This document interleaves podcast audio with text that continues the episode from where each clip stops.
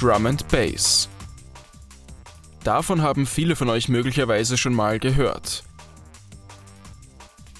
Falls das nicht so sein sollte, Drum and Bass ist eine elektronische Musikrichtung, für die es in Österreich eine stark ausgeprägte Szene gibt. Um eben diese Szene und das Veranstalten von Nachtevents in der Stadt Wien geht es in unserer heutigen Folge.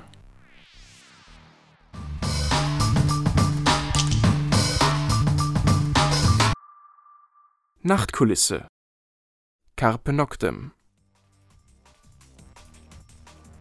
In der zweiten Episode von Nachtkulisse habe ich gesagt, dass Wien, was Nischen angeht, im Nachtleben nicht unbedingt viel Auswahl bieten würde. Es gibt allerdings eine Ausnahme, für die das ganz und gar nicht gilt. Die Drum and Bass Szene. Die Dichte an qualitativ hochwertigen Veranstaltungen dieser Szene, die es in Wien und Österreich allgemein gibt, wird von Bewohnern anderer Länder nur beneidet. Deshalb kommen auch viele internationale Gäste auf österreichische Drum and Bass Festivals und Events. Darunter gibt es Veranstaltungsreihen, die sich sogar auf eigene Nischen innerhalb von Drum and Bass spezialisiert haben. Jump Up, Liquid, Neurofunk oder Drumstep sind nur ein paar der Subgenres, für die es eigene Events gibt. Bekannte Veranstaltungsreihen der Szene sind beispielsweise Switch, Mainframe oder Beat It. Wie funktioniert diese Szene und welche Herausforderungen gibt es für jene, die selbst Drum Bass Events oder Clubveranstaltungen allgemein organisieren wollen? Das erzählt uns jetzt unser heutiger Gast, der selbst eine Veranstaltungsreihe in der Szene betreibt. Ich spreche heute mit Markus Sabo. Er veranstaltet mit seinem Unternehmen Contrast Events in der Wiener Drum Bass Szene. Und es freut mich sehr, dass du heute da bist, Markus. Ja, vielen Dank, Paul, für die Einladung. Lieber Markus, bist du ein nachtaktiver Mensch? Grundsätzlich ja. Theoretisch darf ich es aber gar nicht sein, weil ich natürlich auch am Tag meine Erledigungen zu tun habe und von dem her ja gerne mal in der Nacht eben nachtaktiv heißt für mich, ich gehe auf Veranstaltungen, bin dann dort nachtaktiv. Das ist für mich nachtaktiv. Du organisierst ja selbst Veranstaltungen. Wie lange machst du das schon und wie kam es überhaupt dazu? Ja, ich veranstalte seit 2008 Veranstaltungen. Äh, gekommen ist es dazu, dass ich äh, verliebt in diese Musikrichtung bin. Ich war öfter auf Veranstaltungen, habe auch da hinter die Kulissen blicken dürfen. Äh, in dem Sinne habe ich mir das dann auch irgendwann selber zugetraut, wurde auch bestärkt von meinen Freunden und dann kam es halt einmal irgendwann dazu, dass ich auch die Möglichkeit hatte, in einem Club äh, etwas zu veranstalten und die Chance habe ich natürlich gleich aufgegriffen. Und so kam es zu meinem ersten Event, welches auch sehr erfolgreich war und da wollte ich natürlich dann auch weitermachen. Wie geht man das denn überhaupt an, wenn man jetzt sagt, ich möchte ein Event veranstalten? Hattest du da schon irgendeine Vorerfahrung? Ja, in meinem Fall, ich bin da eigentlich ziemlich ins kalte Wasser gesprungen. Wie gesagt, ich habe mir das zuerst mal ein bisschen angesehen bei anderen Veranstaltungen. Die Idee kam mir nicht sofort, als ich zum ersten Mal auf Events war, sondern das ist erst über Jahre entstanden ähm, ja, damals noch mit ganz wenig Aufwand und mit ganz wenig äh, Wissen äh, einfach ins kalte Wasser gesprungen und ja, DJs gebucht äh, und eben die Promotion dafür organisiert. Äh, ja, und der Freundeskreis, wie gesagt, der war dann auch dahinter, hat mir viel geholfen. Äh, ja, und so ging das dann relativ schnell und zügig. Also das hat gar nicht so viel lange äh, Vorbereitung gebraucht, sondern das hat man dann relativ bald auf die Beine gestellt. Hast du davor schon einmal irgendwas Unternehmerisches gemacht? Nichts Großartiges. Also immer wieder was begonnen. Äh, nein, nichts Großartiges. Aber wenn du sagst, etwas begonnen, hat dir das vielleicht schon ein bisschen geholfen? Ich war zumindest immer schon interessiert in alle Geschichten, die mir heute helfen beim Veranstalten oder bei der Organisation und bei der Vorbereitung der Veranstaltungen. Also wenn es darum ging, Flyer zu machen, also die ganze Promotion, Artworks äh, oder auch Texte, PR-Arbeit in dem Sinne, dann hat mir da auch sehr geholfen, dass ich schon immer interessiert war, einfach in äh, Organisieren selbst. Also also ich war immer schon als äh, Kind schon äh, unternehmerisch unterwegs, äh, habe immer schon meine kleinen Firmen äh, gegründet und so weiter noch, äh, ja. Wie einfach oder schwierig ist es denn, als Neuzugang in der Wiener Drum Bass Szene Veranstaltungen zu organisieren? In meinem Fall, ich kann da wirklich nur von meinem Fall reden, äh, war es am Anfang sehr viel einfacher als gedacht und mit der Zeit sehr viel schwerer als äh, gedacht. Also das fing an eben ganz einfach mit ganz einfachen Bookings, mit Freunden, die mir geholfen haben, äh, die auch einen Teil der Crowd dann ausgemacht haben, also der Gäste, die auch Eintritt gezahlt haben teilweise. Und damit war das relativ schnell auf die Beine gestellt, äh, auch weil der Club da mir die Chance eben gab dazu. Aber also auf lange Sicht ist das natürlich nicht ausreichend, um ein finanzielles Einkommen zu sichern. Das heißt, die ersten Veranstaltungen, die funktionieren in der Regel sehr gut. Das wird ganz gut angenommen, weil es neu ist, viele Freunde das auch besuchen. Auf Dauer merkst du dann einfach, äh, das muss ja konsistent sein, das muss auch eine gewisse Qualität bieten. Da wird es dann relativ schwierig, da ist die Konkurrenz dann auch langsam im Spiel, da fallen dann auch die Freunde als Besucher weg, die finanziellen Kosten steigen da auch einfach. Und im Endeffekt, äh, man muss ja beim gewissen Umsatz ja auch eine Firma gründen. Das heißt, äh, die ersten paar Partys sind vielleicht Jux und Gaude, aber ab dann äh, wird es halt ein bisschen schwierig mit den ganzen Ausgaben einer Firma und mit den ganzen Ausgaben von Helfern, die dann eben nicht mehr nur freundschaftlich, sondern die wollen natürlich auch bezahlt werden irgendwann. Äh, das sind Ausgaben, die dann einfach enorm steigen mit der Dauer von Steuern etc. abgesehen. Und auch ein, ein guter Club kostet einmal seine Miete und da war ich am Anfang mit, mit ganz anderen Clubs unterwegs, also mit kleinen Clubs, die im kleinen Rahmen, mit kleinen Veranstaltungen war das sehr kostengünstig. Das ist ja heute ganz anders. Also ich muss da wirklich monatlich auch mindestens monatlich eine Veranstaltung haben, damit sich das für mich auch irgendwo rentiert. Und da bin ich derzeit in meinem Fall mit einer Veranstaltung im Monat schon in der glücklichen Lage, dass ich da mein finanzielles Einkommen sichere und dadurch auch selbstständig sein kann und nicht extra noch äh, zusätzlich ein Einkommen brauche. Und das funktioniert auch ganz gut? Das funktioniert sehr gut. Also es ist natürlich immer wieder ein Auf und Ab, aber wir haben auch im Sommer zum Beispiel äh, immer wieder Pause, weil da einfach die Clubs oder auch die Grelle Forelle ein bisschen runterschaltet. Aber grundsätzlich, also für mich reicht es aus. Natürlich gibt es immer Luft nach oben. Aber ich bin schon, wie gesagt, in der glücklichen Position, dass ich damit schon über die Runden komme. Also das ist schon mal äh, für mich positiv. War es eine Überwindung, dass du dich in diese Situation traust? Es gibt ja doch immer wieder das Risiko, dass eine Veranstaltung vielleicht einmal nicht so gut besucht wird und dadurch erwartete Einnahmen ausbleiben. Ist das alles halb so wild oder gibt es dadurch auch existenzielle Bedrohungen? Ist es bei dir schon mal knapp geworden? Ja, das ist absolut reell, diese Bedrohung. Da geht es darum, das meinte ich vorher mit am Anfang, hat man schnell mal eine, eine, also sehr viel Erfolg mit viel Hilfe und im kleinen Rahmen, dann wird man relativ übermütig vielleicht. Aber auf Dauer und mit den äh, Mehrkosten in Zukunft ist es einfach so, dass man gut planen muss, gut kalkulieren muss, äh, auf vieles verzichten muss, dass man leider gerne, also dass man gerne gehabt hätte, aber leider nicht haben kann. Ähm, ja, und äh, unterm Strich sagt man ja schon, wenn ein Event auf ein Break-Even, also auf Null kommt, dann ist man eigentlich schon, dann hat man eigentlich schon sein Ziel erreicht. Alles darüber hinaus äh, ist, ist der Bonus. Ne? Aber von irgendwas leben muss man halt schon. Genau, von irgendwas leben muss man natürlich schon. Ähm, bei mir, ich bin über den Bonus natürlich, also über dieses Break-Even natürlich hinaus, das muss ich auch sein als Unternehmer. Äh, Im Endeffekt äh, fällt dann natürlich aber trotzdem sehr viel weg. Und es ist nicht so, dass ich in Geld schwimme oder so, sondern wie gesagt, ich äh, komme ganz gut über die Runden damit und bin sehr glücklich, dass ich äh, quasi damit mein Hobby zum Beruf machen konnte. Und das ist für mich schon sehr viel mehr wert, als wenn ich jetzt in einer anderen Firma angestellt bin und dort äh, vielleicht deutlich mehr verdiene, aber nicht ganz das mache, was ich vielleicht möchte. Es beklagen sich immer wieder Menschen, dass es im Wiener Nachtleben generell eher wenig Angebot für kulturelle Nischen gibt. Wenn wir uns jetzt den großen Allgemeinbegriff elektronische Musik anschauen, dann sticht Drum and Bass hier doch sehr hervor. In den USA gibt es zum Beispiel für die elektronischen Musikrichtungen Trap oder EDM ein großes Publikum. In Österreich gibt es das eigentlich gar nicht. Das Einzige, was sich wirklich als elektronische Nische durch mehrere Veranstaltungen hierzulande erfolgreich durchzieht, ist Drum and Bass. Warum ist gerade Drum and Bass hier so erfolgreich? Ja, ich glaube, ähm, das ist, das, Es ist den Veranstaltern geschuldet tatsächlich, wenn man das so sagen kann, dass sie Konsistenz immer wieder Qualität geliefert haben und sich immer auch wieder gesteigert haben. Ähm, es sind immer wieder Crews, neue Crews entstanden. Das liegt vielleicht auch daran, da, oder auch neue DJs und Producer kommen dazu. Das liegt vielleicht auch daran, dass der Zugang dazu einfacher geworden ist. Und so stechen natürlich immer mehr talentierte Leute auch aus der Masse raus.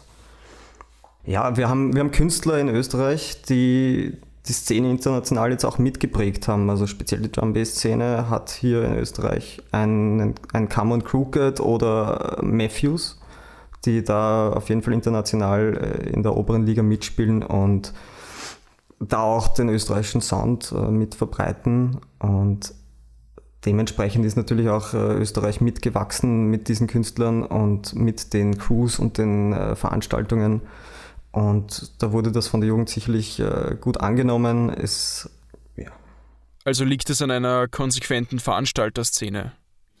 Das auf jeden Fall, ja. Also das gibt es seit vielen, vielen Jahren und die sind halt heute absolut am Höhepunkt teilweise, weil das heute eben irgendwo im Hype ist. Drum Bass ist halt jetzt gerade recht aktuell und da hofft man natürlich auch, dass es weiterhin so bleibt, weil darauf basiert ja mein Unternehmen auch.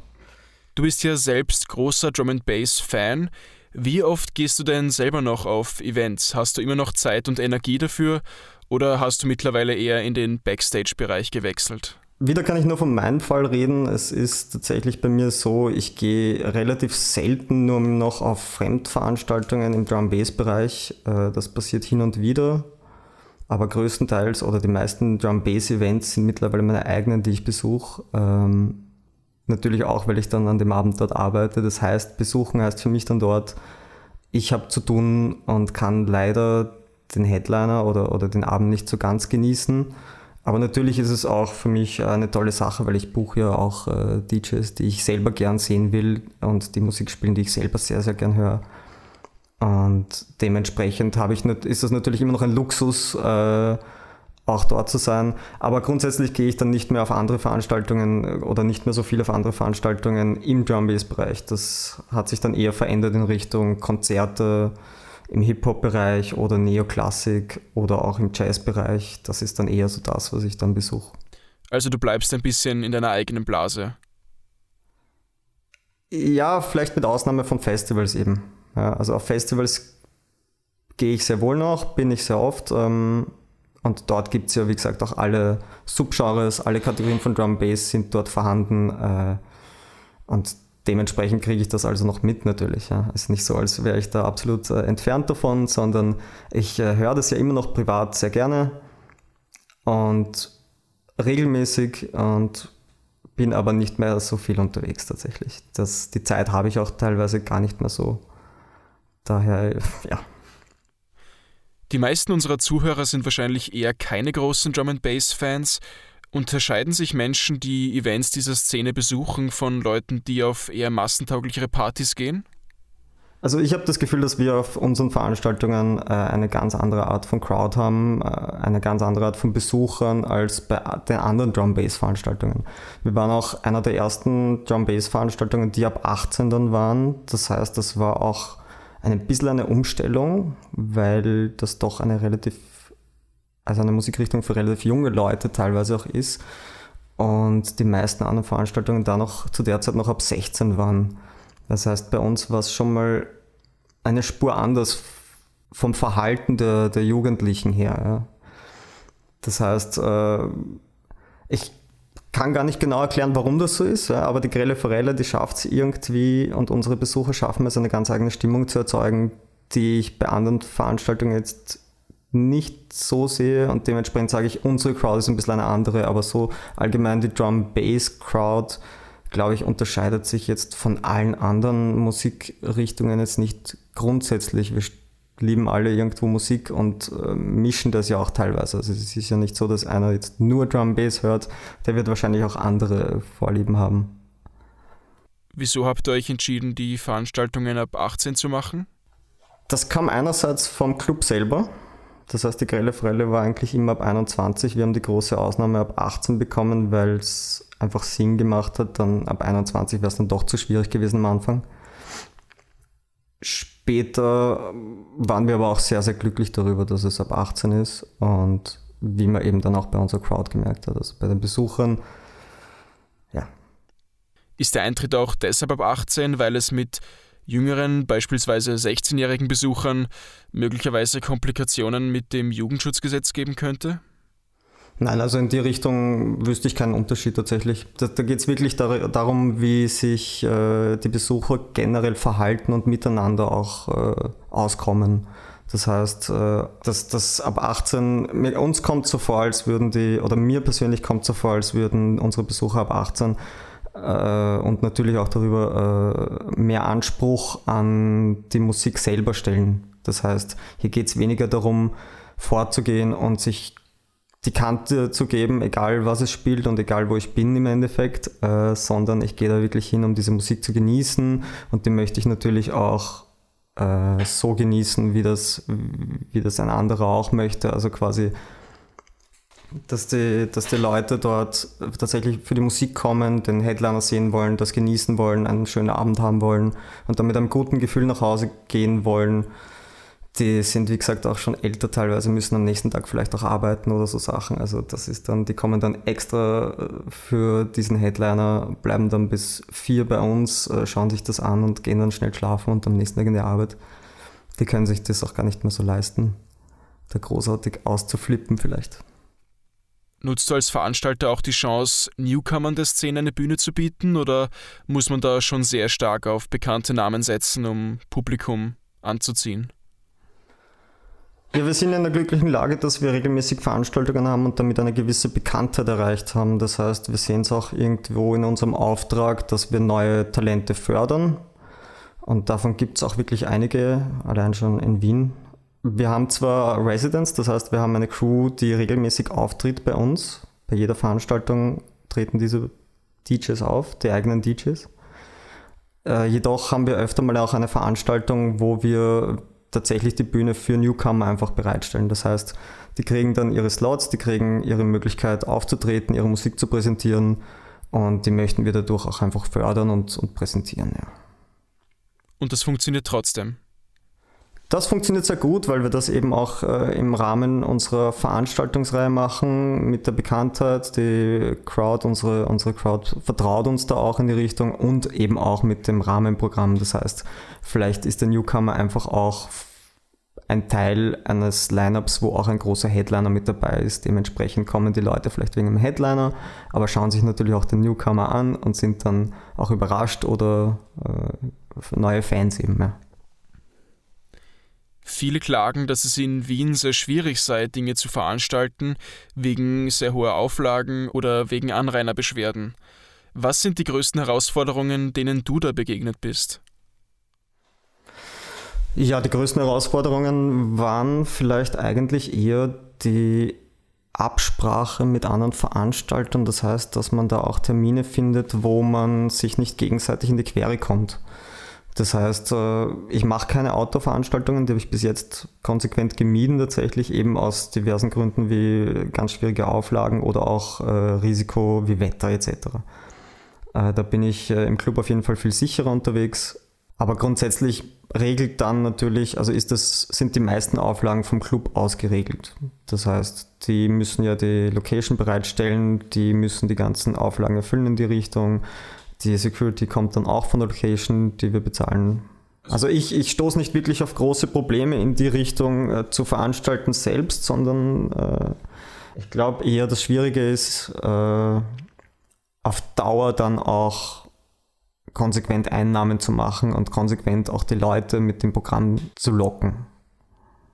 Also musst du dich um vieles gar nicht mehr kümmern. Ja, es fällt tatsächlich eigentlich der, der Großteil der, der, magistratischen Arbeit fällt tatsächlich äh, auf den Clubbetreiber. Das heißt, dementsprechend ist dann ja auch schon alles geregelt. Ja, ich miete den Club äh, fix und fertig quasi und äh, stelle dann dort alles hin, was für die Veranstaltung notwendig ist oder eigentlich auch nicht, ja, weil tatsächlich ist auch, der, ist auch die Anlage schon da und so weiter. Also das ist alles schon ausgemessen, solche Sachen. Und mhm. von wegen Anrainer ist auch Clubproblem, ist auch nicht mein Problem tatsächlich. Wenn man ein Event mit mehreren DJs veranstalten will, wie viel kann eine Veranstaltung für so einen Abend denn kosten? Gibt es da einen Standardbetrag oder ist das ein sehr weites von bis?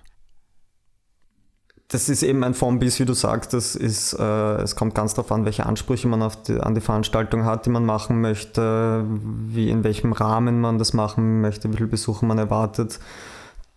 In einem kleinen Club geht das sicherlich recht schnell. Also da kann ich den Leuten eigentlich Mut zusprechen, wenn sie gern mal in das Gewerbe reinschnuppern möchten.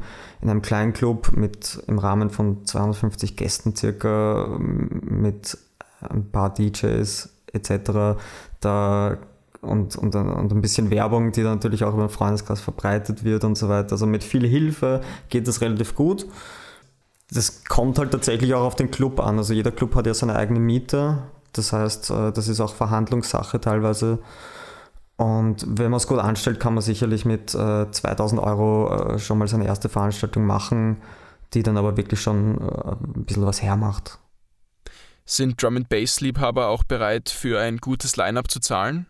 Also kann man da für ein gutes Event auch mehr Eintritt verlangen oder gibt es da eine gewisse Schwelle, die man nicht überschreiten darf? Auf jeden Fall. Also wenn es darum geht, dass man öfter mal auch große DJs bucht, die einfach ihr Geld auch kosten und die haben ihre Bekanntheit und äh, die haben viele Liebhaber, dann zahlen die auch gerne dafür und zahlen auch für die Qualität von diesem DJ und von der Musik, die er dann auch spielt. Da gibt es keine wirkliche Richtlinie, wo da jetzt die Grenze ist. Das kommt wirklich ganz darauf an, was du anzubieten hast, wer da kommt, ob's, ob der viele Fans auch hat, die dann auch gerne hingehen möchten. Aber im Endeffekt, ich glaube, ein guter Schnitt vom Eintritt her, zumindest in Clubs, ja, jetzt ganz abgesehen von den großen Events in Hallen und so weiter, in Clubs, glaube ich, ist ein guter Eintritt sicherlich zwischen 10 und 15 Euro gelegen. Das sind Leute sicherlich bereit, äh, gerne zu zahlen. Und ab mehr wird es dann schon schwieriger? Ab mehr wird es schwieriger, wenn, wie gesagt, das Angebot dann auch nicht da ist. Also wenn ein vergleichbares Angebot da ist, dass dann, also Locals zum Beispiel, wenn dann nur Locals spielen, gar kein DJ eingeflogen wird oder so irgendwas in die Richtung, dann äh, ist ein Eintritt von 20 Euro natürlich sehr ungerechtfertigt oder da muss es auch irgendwie einen gewissen Rahmen haben, wofür das dann auch äh, benutzt wird. Ähm, Charity etc. zum Beispiel. Aber ansonsten mit dem richtigen Angebot und mit einem großen Angebot kann man natürlich umso mehr Eintritt auch verlangen, muss man ja auch als Veranstalter und das versteht dann auch der Besucher. Gut, ich hoffe, du warst ein zufriedener Besucher dieses Podcasts. Ich bedanke mich für die spannenden Einsichten. Ja, vielen Dank, lieber Paul, war sehr witzig und äh, vielen Dank für die Einladung nochmal. Ja, und das war es dann auch schon wieder mit dieser Folge von Nachtkulisse. Mein Name ist Paul Meyer und ich hoffe, dass ihr bald selbst ein Drum Bass Event von Contrast besuchen könnt. Ich freue mich jedenfalls auf unseren nächsten Nachtspaziergang. Bis bald und Carpe Noctem.